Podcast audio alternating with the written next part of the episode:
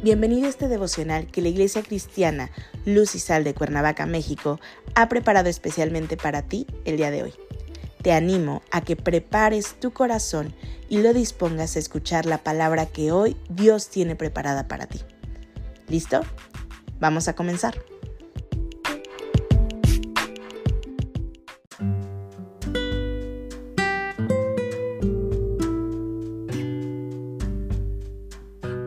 Hola, ¿qué tal? Es un gusto saludarte el día de hoy. Bienvenido, bienvenida. Recuerda que estamos en nuestra serie devocional Mantén tus pasos en el camino de Dios, que la Iglesia Cristiana Luz y Sal de Cuernavaca, México, ha preparado especialmente para ti el día de hoy. Nuestro tema de hoy es Amor y Paciencia. Hoy te voy a pedir que tomes tu Biblia y me acompañes al segundo libro de Tesalonicenses, capítulo 3, versículo 5. La palabra de Dios dice, y el Señor encamine vuestros corazones al amor de Dios y a la paciencia de Cristo. Como hijo de Dios, tienes el privilegio de que sea Él mismo encaminando tus pasos, pero no tan solo pasos físicos, sino los pasos del corazón. Tienes un corazón como músculo, el cual, si deja de latir, dejas de vivir. El cuidado que tiene Dios de tu corazón es que aprendas a amar como Él te ama. El amor que Dios derrama en tu corazón te dirige a que en tu vida experimentes paz, pero no una paz que como la entiendes en el mundo. En el mundo la paz que se enseña no tiene que ver con amor, sino más bien tiene que ver con la imposición, con ejercer un poderío, tal que es mostrado la fuerza y superioridad, que ese es el medio idóneo entonces para tener paz. La palabra de Dios te enseña que es diferente la paz que te ofrece. Es una paz diferente, la Biblia nos enseña que cuando vivimos en paz con otros podemos sentir el amor de Dios. De hecho, amar a los demás nos ayuda a comprender el amor de Dios por nosotros.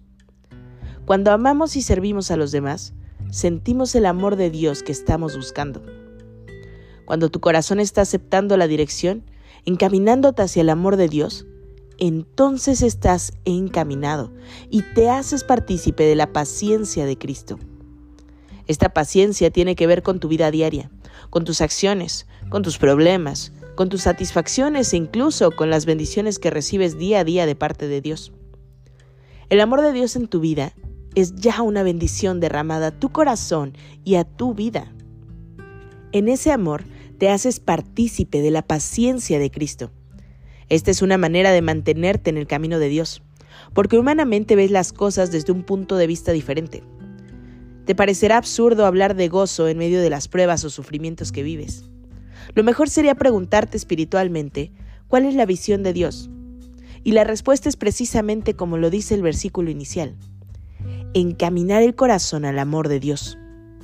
Cuando levantas tu corazón a Dios, mantienes tus pasos en sus caminos.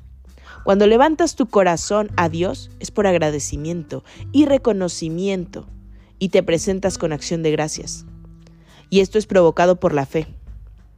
Puedes ver las acciones de Dios en tu vida en numerosos detalles, en tus aflicciones, en tus sufrimientos y en el reconocimiento de que Él ha estado en tu vida sosteniéndote, encaminando tus pasos a la paciencia en medio de las aflicciones.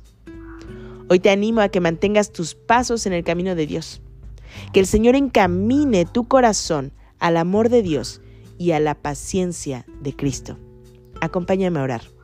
Padre Celestial, en el nombre de Jesús hoy te damos gracias, Señor, por lo que hablas a nuestra vida. Gracias, Padre, porque hoy nos exhorta, Señor, al amor y a la paciencia, pero no a la que conocemos del mundo, Señor, sino a la que proviene de ti, de encaminar nuestros pasos, Señor, en ese estrecho sendero que nos conduce hacia ti.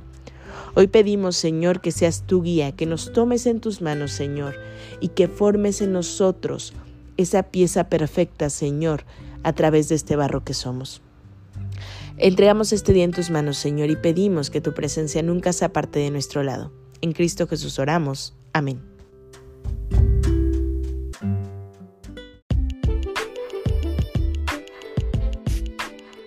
Ha sido un placer compartir contigo la palabra el día de hoy. Te animo a que no te pierdas ni un solo capítulo de esta serie devocional. Nos vemos el día de mañana. Y recuerda, Conecta con Dios.